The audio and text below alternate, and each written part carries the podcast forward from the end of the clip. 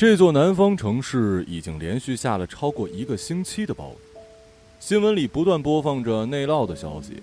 艾琳开着一辆 SUV，揣着三家客户的财务报表，提心吊胆，开车如行船。路过几个地势低洼的地方时，车的涉水警示一直在报警。一整天穿梭绕路，来回四十公里，居然没有一个目的地可以抵达，只好给客户打电话问可不可以改天再送。这种天气啊，人人理解。客户在那头呢，也劝他早点回家。小姑娘家家的，不要太敬业了嘛。二十八岁的艾琳不算小姑娘，但今天工作是没戏了。想了想，把车开到加油站，加满了油。这年头啊，女人可以没有男朋友，但是车不能没有油，不然谁来挡风遮雨呢？回到自家小区。业委会的几个大妈卷着裤腿穿着雨鞋，在保安亭拦住了他。哎呀，小妹妹，进不去了，进不去了！这个地下车库积水都到小腿了，你下去车就泡汤了。艾琳怔住，又觉得有些好笑。快三十了，想过自己嫁不掉，可能会孤独终老、无家可归，但没想到过是这种情况。一时间也不知道该去何处，索性把车停在路边看着劈头盖脸的倾盆暴雨洗刷着车窗玻璃，打电话给远在上海的姐姐。不要回小区，你现在住那儿太偏了，也别乱跑。听说江边的路面已经开裂，已经封路了。你去我工作室吧。姐姐艾童呢，是一服装设计师，五年前离了婚，忍着母子别离，跑到法国学了时尚设计，回来以后做高级定制套装。创业的苦头一吃完，聪明又肯干，生意自然就红火起来。上次回来喝过一次茶，竟然越活越年轻，看起来反倒是妹妹一般了。在餐厅穿着新款，冲着艾琳低吼：“你怎么回事啊？没男朋友的日子，粉底也不擦了？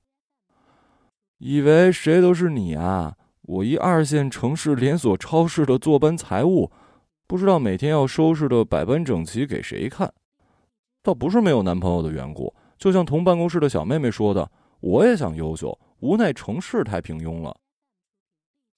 姐姐租的公寓呢，在最繁华的地段。艾琳进电梯就感觉到，这里的人果然都是龙凤翘楚，没有在西裤底下穿凉鞋的。进来的年轻女孩也都背着时尚的包，都是精致漂亮的人。情不自禁想起了姐姐那句名言：“一个女孩子住在哪里有多重要。”千万不要住在发现你的车是最高级的小区里，那会丧失前进的动力。南方的洪灾内涝很有可能会造成断电断水，食物和水很重要。想着，他便打算去小区便利店随便买点推开便利店的门，碰上一个男人匆匆的收着雨伞进来，雨滴溅了艾琳一身。哎，对不起，对不起啊！艾琳抬头的瞬间怔住了，来人也愣了。艾琳，真真巧啊！望着来人，艾琳在心里骂了一万多句“该死”，此刻只想找一地洞钻进去。还有什么能比大下雨天，塌了着拖鞋，花着一脸的妆，碰上了前男友更倒霉的事儿吗？莫非倒是很自然，笑意盈盈，穿了一件墨绿色的条纹 T 恤，灰色长裤，即使裤腿已经被积水蹂躏过。一双麂皮的咖啡休闲鞋也被暴雨泡成了深咖色，无奈这颜值太高，依然是英气难掩。男人要是好看起来也是要命的。还好艾琳自觉自己还不算太美，她毕竟是一个人，身边没有带着长腿精致的新女友，就凭这一点已经很感恩了。姐姐曾经评价莫非是艾琳的两人半男友中最拿得出手的一个。那半个是怎么回事啊？拉过手就分手还不算半个呀？艾琳不作声了。和莫非，艾琳自己一开始也不相信是怎么开始的。她读书的时候呢，中不溜秋，成绩不好不坏。上班以后稳稳当当进了会计事务所，谈男朋友谁介绍都去。看不顺眼会说：“我妈说我还小。”艾妈妈曾经评价她们姐妹俩：“中和中和才好。”一个太野，一个太呆了。所以和墨菲是怎么开始的呢？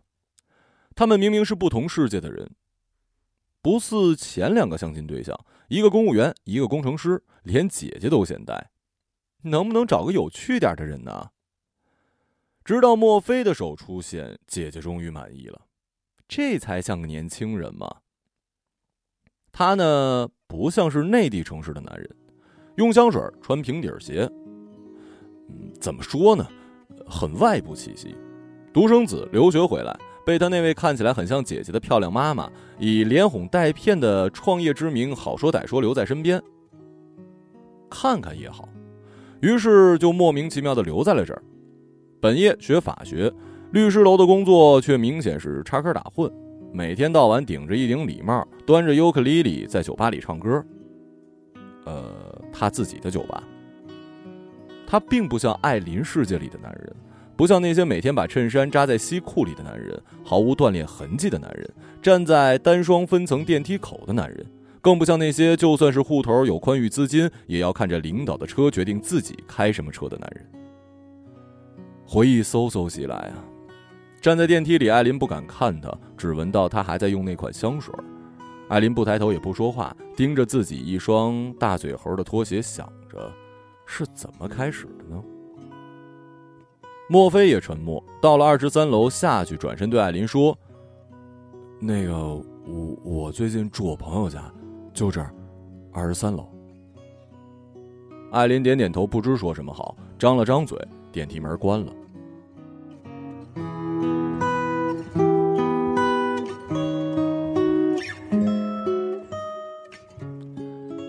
那晚，两年前的那晚。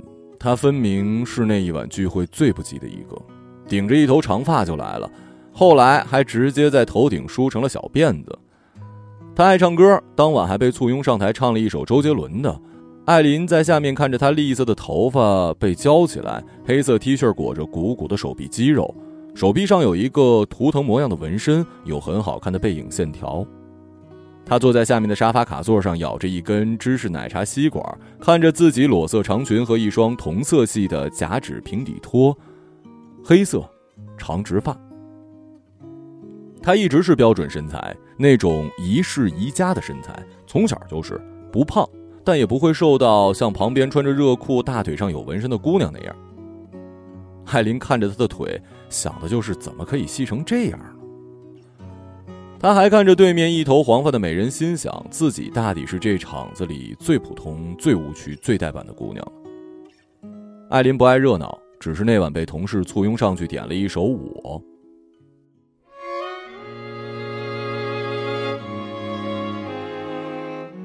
当褪去光鲜外表，当我卸下睫毛膏，脱掉高跟鞋的脚，是否还能站得高？刚站上去的时候，的确发现个子不够高，有一些羞涩。莫非跑上去给他降低了话筒高度，于是他开始轻轻的唱。唱完以后，莫非在下面带头鼓掌，还吹口哨。他不好意思的冲台下的他笑了笑，然后穿着平底鞋缓慢的走下了台。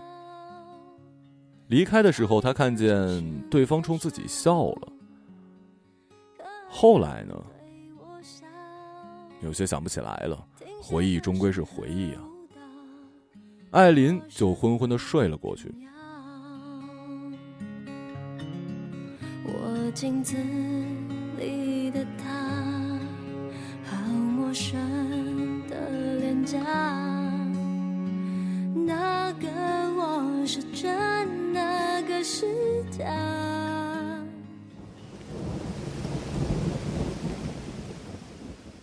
夜半，他被雷暴闪电和走廊里嘈杂的声音惊醒。听见邻居在大叫：“挪车，挪车！谁的车在负二楼的？都出来挪车！”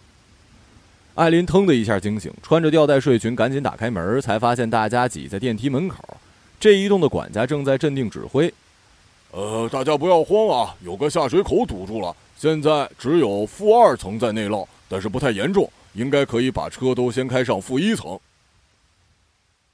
电梯依然可以下去。”到了负一，艾琳拎着钥匙，被邻居簇拥着从消防通道挤下去。到了自己的车跟前儿发现水已经漫到了小腿。他慌忙打开车门，钥匙转了几圈，发现没动静。他有点慌了。加上本就是夜里惊醒，头脑也不大清明，又试了几次还是不行。这个时候，他听到有人在敲玻璃，是莫非。他站在他的车窗外，穿了一件白色的 polo 衫，在周围一片嘈杂中皱着眉头，示意他赶紧点火。艾琳几乎带着哭腔：“我我点不着了。”对方明白示意他下车，又招呼几个年轻男孩过来，把他的车从小腿深的水里往前推了几步，然后点火，着了。莫非跳上车，循着指挥人员的安排，熟练的把艾琳的车旋上了负一楼停好。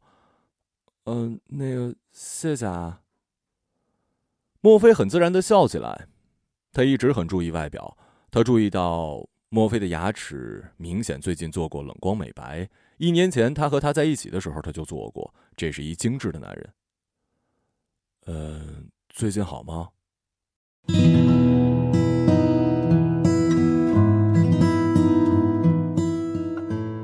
他看着自己，艾琳的心突突跳起来。似乎又带着一点愤怒，他有什么资格摆出一副我们是和平分手，在意是朋友的姿态？就算记不得怎么开始，也忘记了怎么结束的吗？怎么开始的真的记不起来了。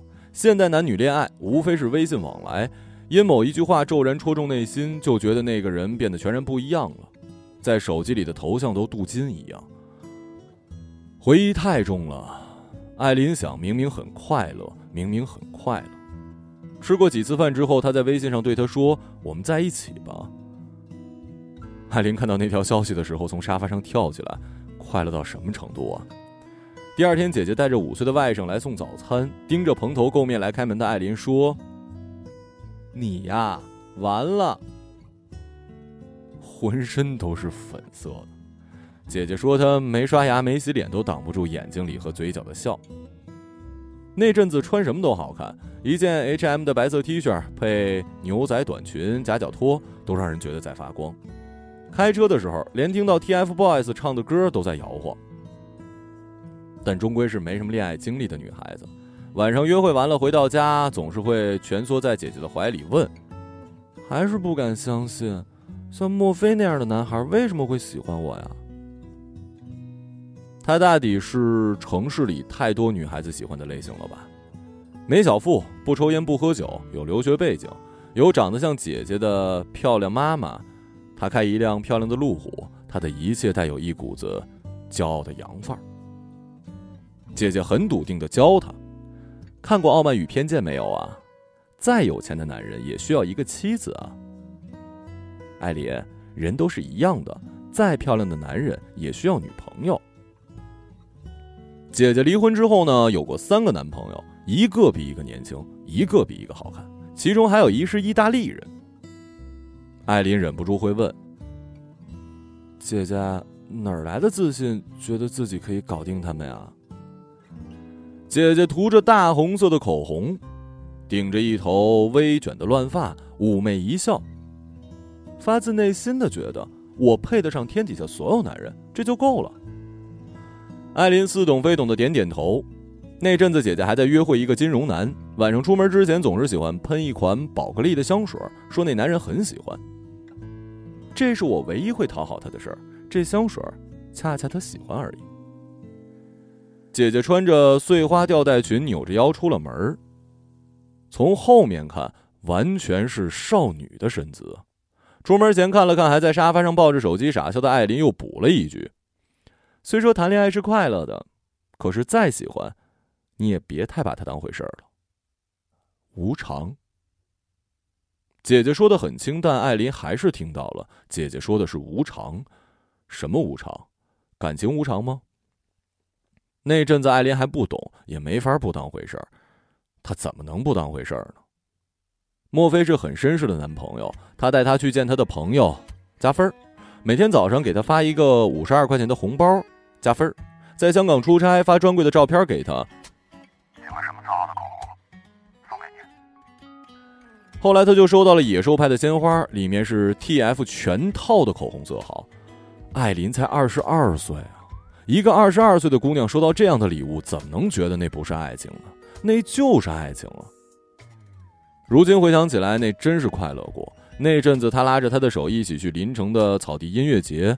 去之前，他到楼下接他，看他提着的箱子，皱着眉：“你穿成这样啊？”艾琳脸红了，他似乎觉得有些过分，赶紧圆场：“呃，我不是说你穿的不好看啊，人特别多，你穿裤子可能比较方便。”楼下商店只有男款，莫非拖着艾琳直接买了一件蓝色的 T 恤和一条七分破洞裤。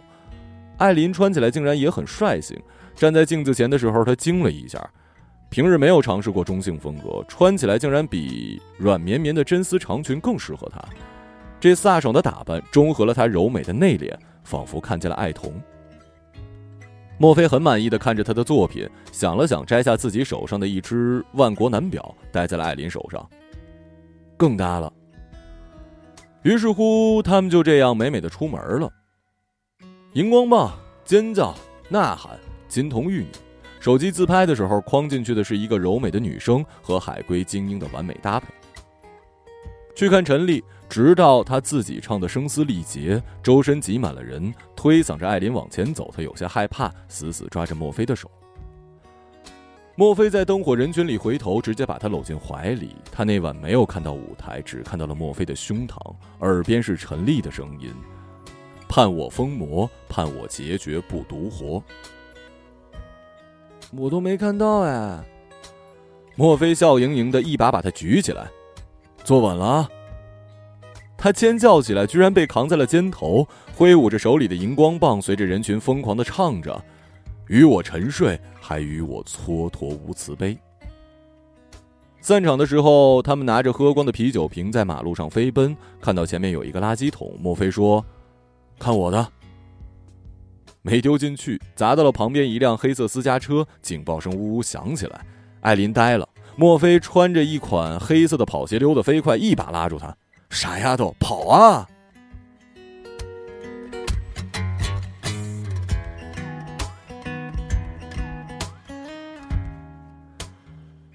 真的是要快乐的起飞了。艾琳想，原来用尽全力的爱是这样的。夜半，他们坐在飘窗上喝酒，莫非在他耳边说：“艾琳，艾琳。”他的脸就又红了。他看着他穿过他的头发。夜半，他们在飘窗上做爱。艾琳一开始惶恐不已，他关了灯。他却仍然可以看到窗下霓虹闪烁，他感到自己发烧到整个身体滚烫，接近极了的那一刻，他感觉自己像是一条舞动的鱼，他终于迎着惊涛骇浪飘摇了起来。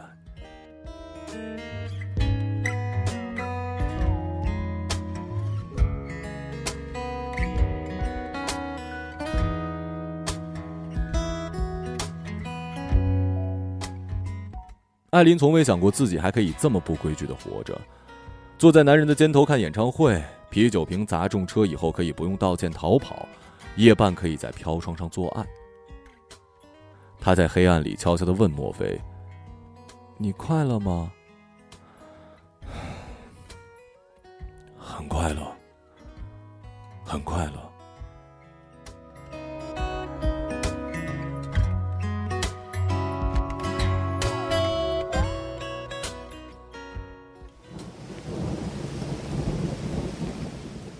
不是说好了很快乐吗？那怎么就结束了呢？窗外还在下着雨，空调呜呜咽咽，着实令人心焦。姐姐喜欢睡高枕头，艾琳喜欢睡软枕头，横竖睡不着，捧着手机发呆。别等了，别问了，不想回消息，不是没看到，就是不想回。为什么呀？我觉得我挺好的，怎么就这样了呀？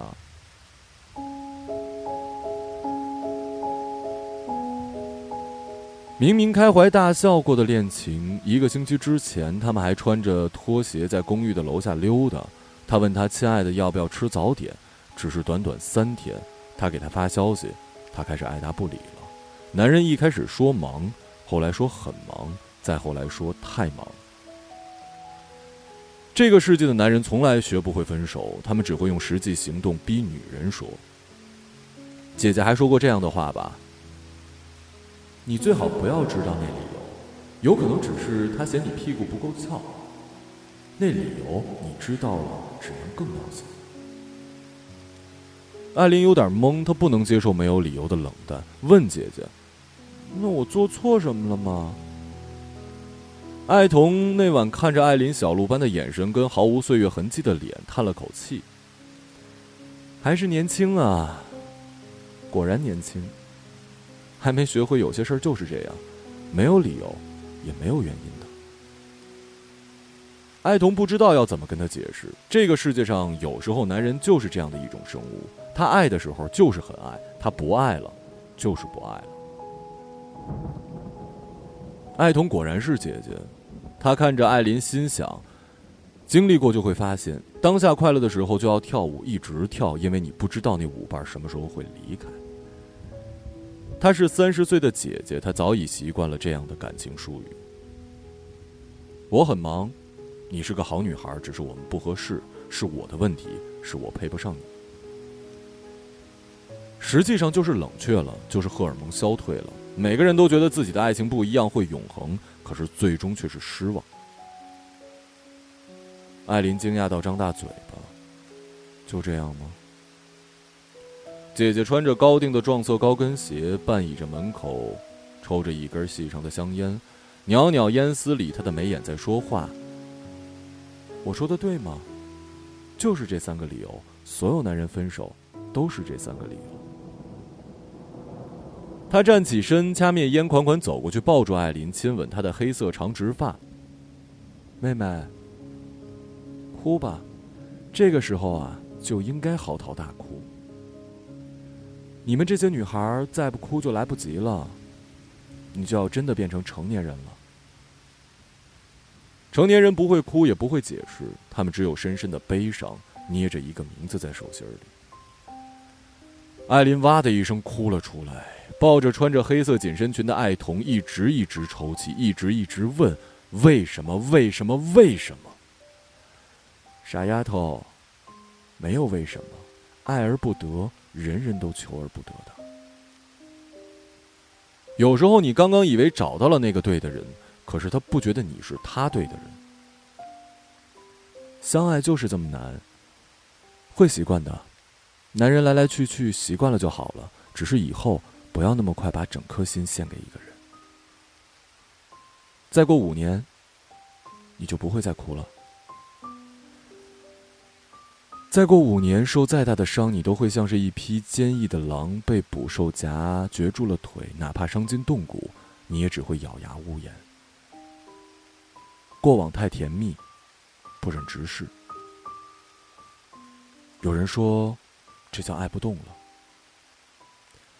艾琳想，大概就是这样吧。失恋那晚，她起床去洗手间，在灯亮起的一刻，仿佛听见自己半扇心门轰然关闭的声音。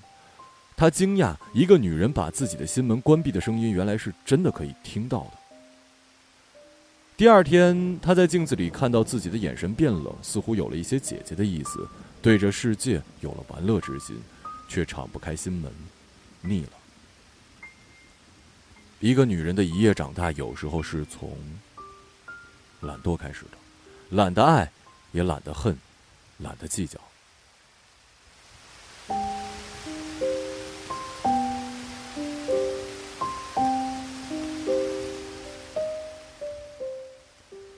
暴雨还是不停，朋友圈全是内涝的图片。这座城市遇到了五十年一遇的洪涝，周边的县市还有泥石流。公司表示，所有员工这几天可以在家里办公。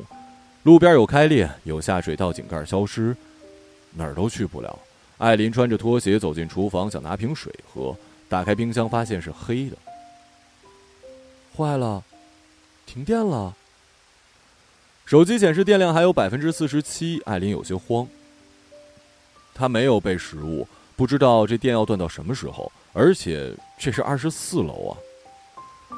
拿着钥匙出去，发现整个楼道都是暗的，电梯明显停了。周围邻居不知有没有人在家。他迟疑一会儿走回去，翻出姐姐平日里泡澡爱点的香薰蜡烛，点燃，然后端着走去了楼道。二十四楼，不知道要转到什么时候才能下去。看着黑暗的一圈又一圈，艾琳咬咬牙，又往下走了几级楼梯，也不知道要下去做什么，只是觉得待在这断电的高楼有一些心慌。想了想，又往回走，还是回房间待着，总会来电的。他也不敢玩手机了，残留了百分之三十五的电量。窗外已是黄昏，夏日本该夜的迟了，这鬼天气竟像是抽干了光亮。走道里光线昏暗，艾琳摸索着又往前走了几步，远远看见那个红点儿在晃悠。走近后，闻到一股子熟悉的像巧克力的烟草味道，是他。他站在那儿，依然是熟悉的身影。艾琳的心突然跳了一下。他倒是大方，提着两个纸袋，在黑暗里调皮。来个火锅啊！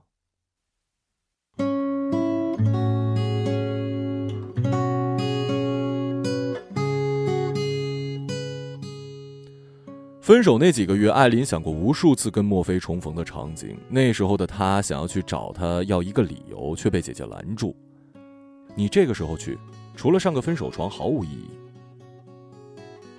所以他的这个手分得相当骄傲，没有挽留，没有哭嚎，没有追问。当然，这一切还是有的，只不过没有被墨菲看到。他甚至想过，是不是这样不纠缠，他就会觉得他跟其他女孩不一样呢？你看，女人就是爱这样，非要让那个人觉得自己很特别。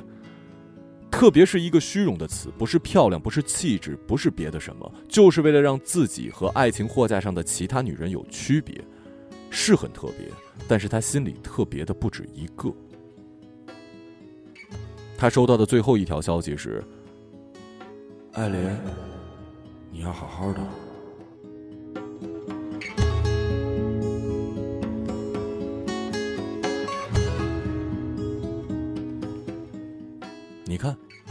体面、温情、绅士，男人们从来都要设法摆出一副无辜的脸孔，他们不愿意当坏人。时隔一年，在这个暴雨如注的断电夜里，艾琳一声不响的望着他的房间里摆弄着经纬的墨菲，他双手交叉抱胸，这是拒绝，也是一种防备，捂着一颗发烫的心，不要让它蹦出来。他冷眼着看着墨菲，他比几年前更消瘦了。脸儿竟然小了一圈，显得眉眼轮廓极其工整。他铺好桌布，从随身带来的纸袋里拿出小碟、小碗、火锅灶。天知道这样的天气还断着电，他是从哪儿拿来的这些东西？他从不怀疑他生活里的创造力。他们在一起的时候，常常觉得莫非就是哆啦 A 梦。车尾箱里永远有想不到的小玩意儿，什么电动红酒开瓶器之类的。他在他的面前，甚至觉得自己活得有一些糙。半甜白，你喜欢喝的。如果他能记住每一个前女友的喜好，这大抵也算是一种能力了。他很佩服。艾琳笑了一下，坐下来，就着一支小小的香薰蜡烛，仰头将这一杯一饮而尽。才一年，他就学会了不问不探。人很多时候要和一些说不清关系的人吃一顿饭，要和一段说不清的关系对峙。他这一年已经学会了想不清楚就不想，问不清楚就不问，哪有那么多界限利落、黑白分明啊？他居然花了那么多时间才明白。莫非给他碗里倒醋，他移开，呃，够了够了，我不吃这个的。我记得你以前很喜欢镇江香醋啊。人总是会变的，不是吗？莫非会变的。艾琳，是我不好。哪里不好啊？嗯，你还在恨我吗？恨，恨是多么需要能量的事儿啊！他低头给自己夹了一片青菜。他最近几个月都吃的很素，体脂率已经降到了二十三以下。只记得那三个月像是被人抽干了水分，看到快递员递过来的笔是墨菲的手，看到超市里收银员的脸是墨菲的脸。他甚至在百度上搜索如何度过失恋的头一个月，最多人提到的答案就是时间。时间过了什么都好，可那时间怎么一分一秒的这么慢啊？终于看到一个中肯的，那姑娘说：“如果常常觉得沮丧，那说明沮丧的时候还不够彻底。”要多彻底呢？艾琳干脆在夜里放声大哭，哭到十几个晚上，终于觉得没什么意思了。于是换了跑鞋出门，对着月亮跑步。有时候耳机里放着那些歇斯底里的歌，她干脆继续哭，泪水跟汗水一起流。这年终于体验了一场元气大伤的恋爱，以嘲笑别人用情太深，像是一记耳光打在自己脸上。原来爱情是这样的抽丝剥茧，他也算是知道了。姐姐问他：“你后悔认识墨菲吗？”他竟然傻傻呆呆的觉得，怎么还是不后悔呢？那是因为他后来见的人没有一个像他的，没有一个如他那般鲜活有趣，就像是一棵蓬勃生长的树。后来他遇到那些系统单位里的剪着平头、背着双肩包的男人，谈着奖金、绩效，盘算着婚前还是婚后财产，他更觉得受伤。爱情应该是另外一个奇幻世界，现实还不够烦闷呢。他每次一来，就像带来一整个奇幻世界，每次来，夹着风雨雷暴。这夜，他沉默的看着他的额角，起身去冰箱取了一小片奶酪递给他。他点点头，拉起他的手，坐在了他的旁边。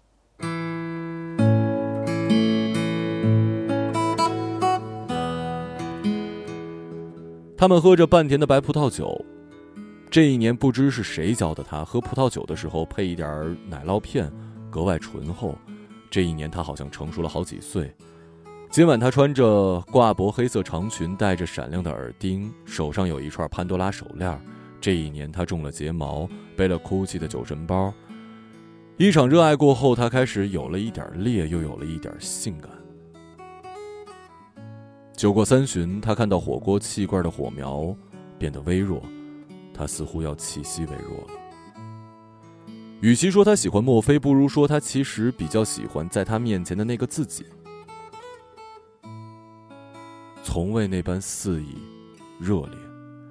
她一个人的时候，像合起花瓣的含羞草。后来她交过几个男朋友，无疾而终。她没有再碰到过像他那样的人。在那几个人面前，她老是问自己：这是爱情吗？这是爱情吗？可在墨菲那里时，她的每一个毛孔、每一条神经都在告诉他：这是爱情，是的，是的，这就是爱情。在墨菲那儿，他真的像她的姐姐。姐姐当然是美的呀。醍醐灌顶，那一刹那，他心思通明。时隔数年，他终于明白，为什么莫非是心尖尖上的那个人，不是因为他艾琳真的有多爱他，而只有在他的面前，他特别特别像爱童，像他想成为的另外一个自己。他激发了他，充盈了他，让他看到自己最鲜活的样子。原来爱情的意义在这儿。他让你看到那个最耀眼的可能。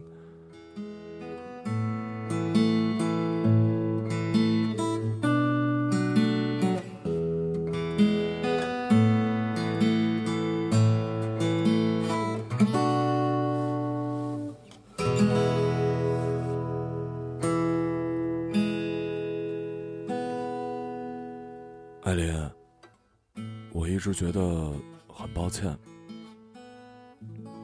艾琳听不清他的话，或者说什么有那么重要吗？她只觉得他好看，男人怎么可以好看成这样？眉梢眼角，细长的手指。在酒足饭饱之后，他点燃烟，一如从前。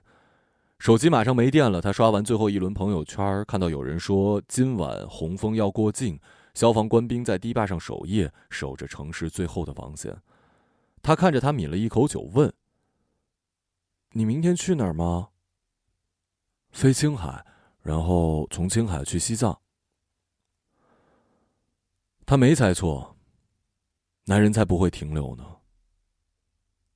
果然，他还是在路上。他突然听到自己心中那只老去的小鹿跳了起来。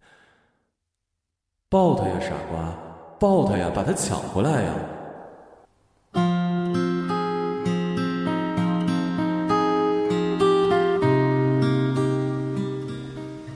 这次他决定听话。这一年，这一天，这一晚，他决定伸手去够一次，去痴缠一次，去挽留一次。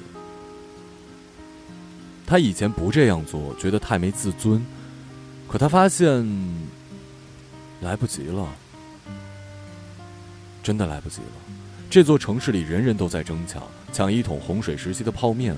KTV 里所有女生都会挤到喜欢的男生身边坐着，她不能再坐以待毙，她要温柔缱绻，她要彻夜缠绵。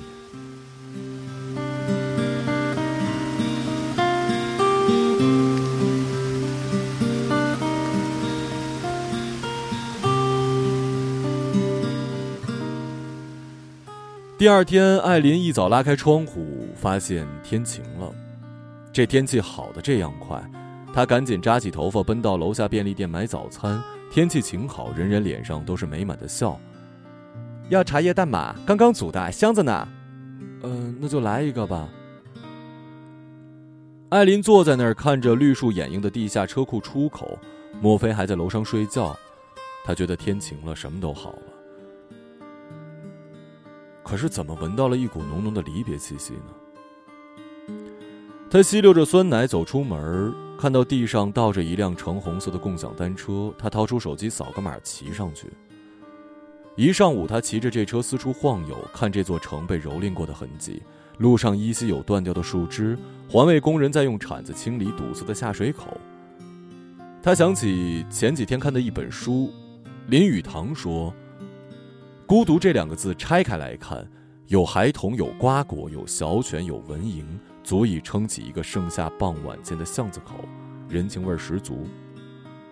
稚儿擎瓜，柳棚下，细犬逐蝶窄巷中，人间繁花多笑语，唯我空余两鬓风。孩童、水果、猫狗飞蝇，当然热闹，可都和你无关，这就叫孤独。或者像朱自清说的：“热闹是他们的，我什么都没有。”原来他也终于活成了这样。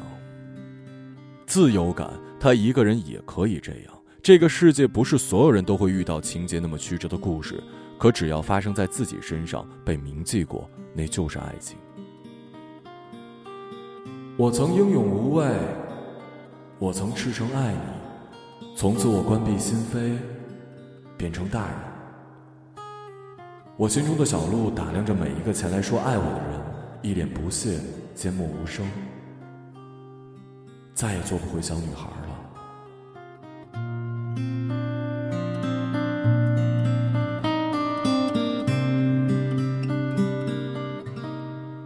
他知道自己留不住莫非，昨夜过后，他也没想过留住她。他的机票不会改签，他的人生不会改变航线。他是他夜航时窗外的月，或者干脆是云。月终究只有一个，云有很多，那又如何呢？他也终究是自己买房子、买车子，自己穿越黑夜的人了。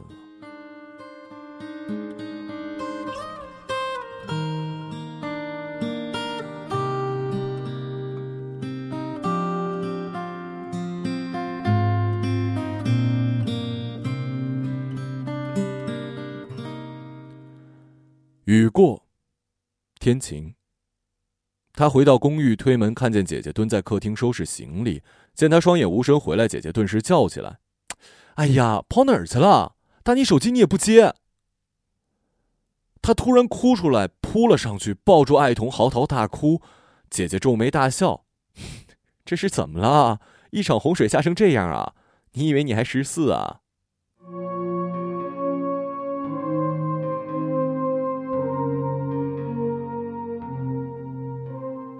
不是洪水，他想着这洪水再也遇不见了。听说这是五十年一遇的，这也是五十年一遇的七十二个小时。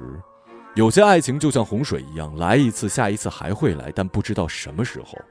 是灾难，是温柔。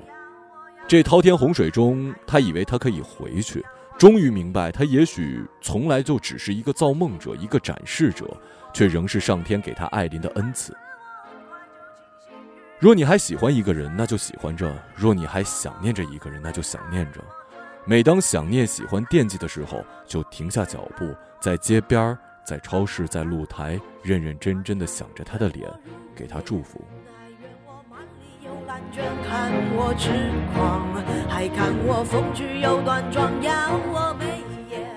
有些人是来提醒你的，当下、此刻，爱、接受。或者失去，有些人的爱，就如同红枫过境。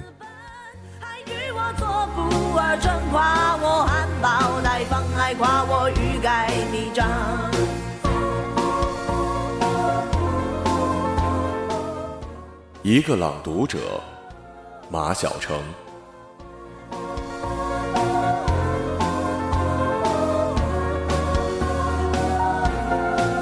自我梦境，爱自我很快就清醒与我沉睡，爱与我蹉跎无慈悲，爱我纯粹，爱爱我赤裸不必对看我自弹自唱，爱看我痛心断肠为我撩人，